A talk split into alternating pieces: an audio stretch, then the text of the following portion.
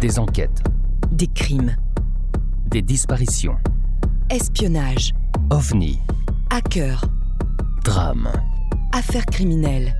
braquages, Des histoires incroyables qui nous passionnent. qui dépassent notre imagination.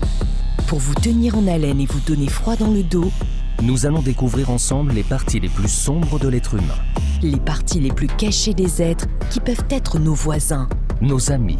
Des membres de notre famille. Ou des personnes que nous croisons tous les jours. Nous allons essayer de comprendre pourquoi tout a basculé dans leur vie, Et quand sont-ils devenus des meurtriers? Alors détendez-vous Posez votre casque sur vos oreilles ou montez le son de votre radio. et embarquez avec nous. Entrons dans la noirceur des âmes en perdition avec Sombre histoire. les histoires sombres. Le Golden State Killer, ou GSK, le tueur du Golden State, est le nom donné à Joseph DeAngelo, un ancien officier de police et tueur en série américain qui a sévi dans les années 1970 et 1980 et qui n'a été appréhendé qu'une quarantaine d'années plus tard, en avril 2018, confondu grâce à la recherche ADN par parentèle. Accusé d'être l'auteur de 13 meurtres, d'une cinquantaine de viols et d'environ 120 cambriolages, tous commis en Californie entre 1976 et 1986, le criminel est connu des médias américains sous plusieurs surnoms. Esterera Rapist, le violeur du secteur Est. Original Night Stalker, le premier harceleur nocturne. Ou Diamond Night Killer, le tueur au nœud de diamant. Et peut-être Visalia Ransacker, le saccageur de Visalia. Il a fallu en effet une quarantaine d'années pour que les enquêteurs parviennent à établir que ces différentes identités désignaient le même homme. Les crimes ayant été commis à différents endroits de Californie et à différentes époques. L'appellation du Golden State Killer, plus récente, vient du livre que lui a consacré une spécialiste de True Crimes, Michelle McNamara, publié à titre posthume en février 2018 au terme de plusieurs années de recherche.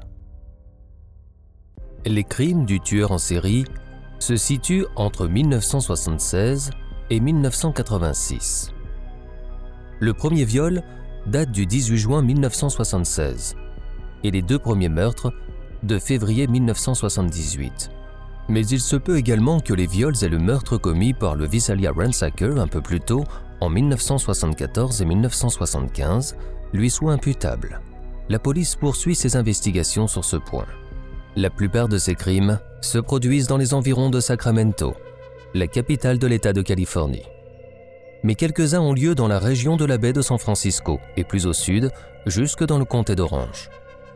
Pendant de nombreuses années, peu d'éléments permettent de relier les viols et les meurtres de l'Easter Era Rapist qui prennent place avant 1979 et ceux de l'Original Night Stalker en 1979 et 1981, puis une dernière fois en 1986.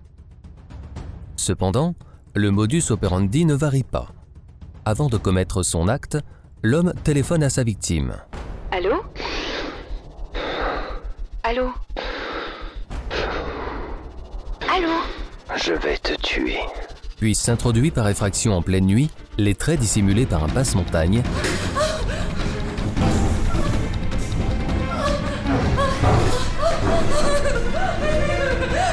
Puis les aveugles en braquant une lampe de poche sur leur visage avant de les ligoter.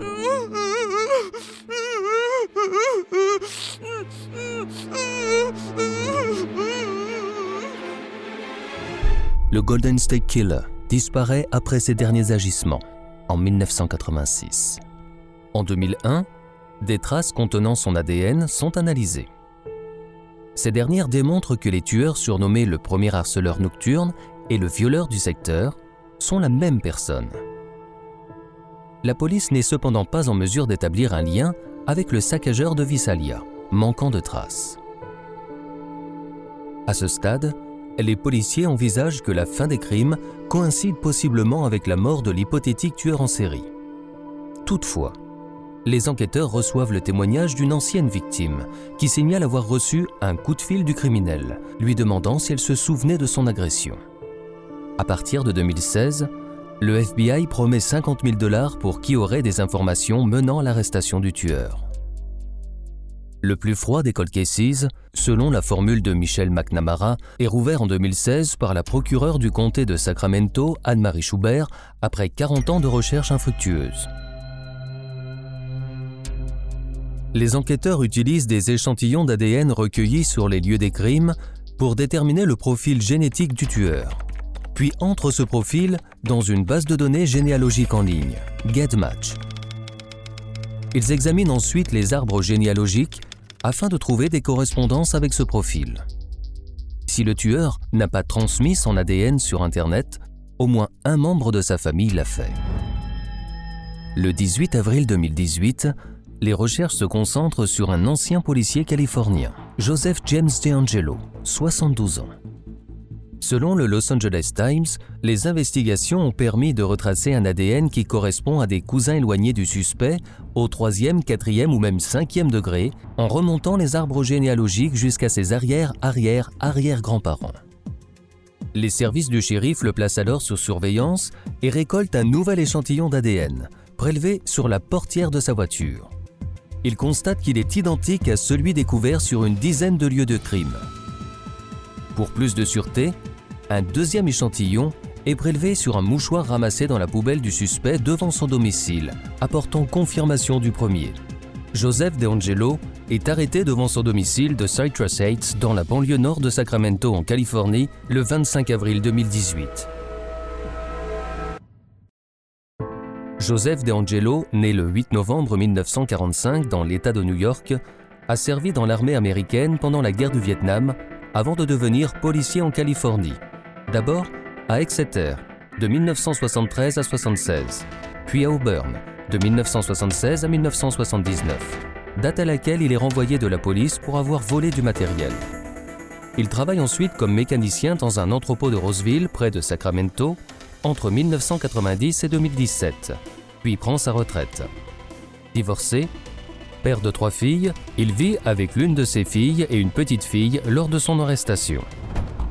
Le 25 avril 2018, la police procède à l'arrestation dans la banlieue de Sacramento de Joseph DeAngelo, alors âgé de 72 ans, et il est inculpé de meurtre. DeAngelo fait l'objet de nombreux chefs d'accusation dans plusieurs comtés californiens, dont ceux d'Orange et de Ventura. Les enquêteurs le soupçonnent d'être l'auteur de 12 meurtres, d'une cinquantaine de viols, parfois avec circonstances aggravantes, et d'environ 120 cambriolages. Le 29 juin 2020, il plaide coupable pour 13 meurtres et reconnaît des dizaines de viols. À la suite de cet accord avec le procureur, il échappe à la peine de mort. Le 21 août, il est condamné à 11 peines de prison à perpétuité consécutive sans possibilité de libération. Après avoir entendu sa peine prononcée par le juge, Joseph De Angelo se leva de sa chaise et déclara au tribunal Je suis vraiment désolé pour tous ceux que j'ai blessés. Puis a été placé en détention à la prison du comté de Sacramento.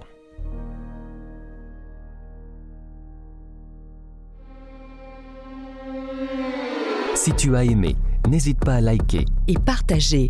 Retrouve-nous tous les jeudis à 17h pour une nouvelle histoire encore plus sombre sur les histoires sombres. Pour ne rien manquer, abonne-toi sur notre page Facebook, Twitter, Instagram ou sur notre site internet. Soutiens la production de nos épisodes sur Tipeee ou Patreon. Tragiprod te remercie pour ton écoute et ton engagement.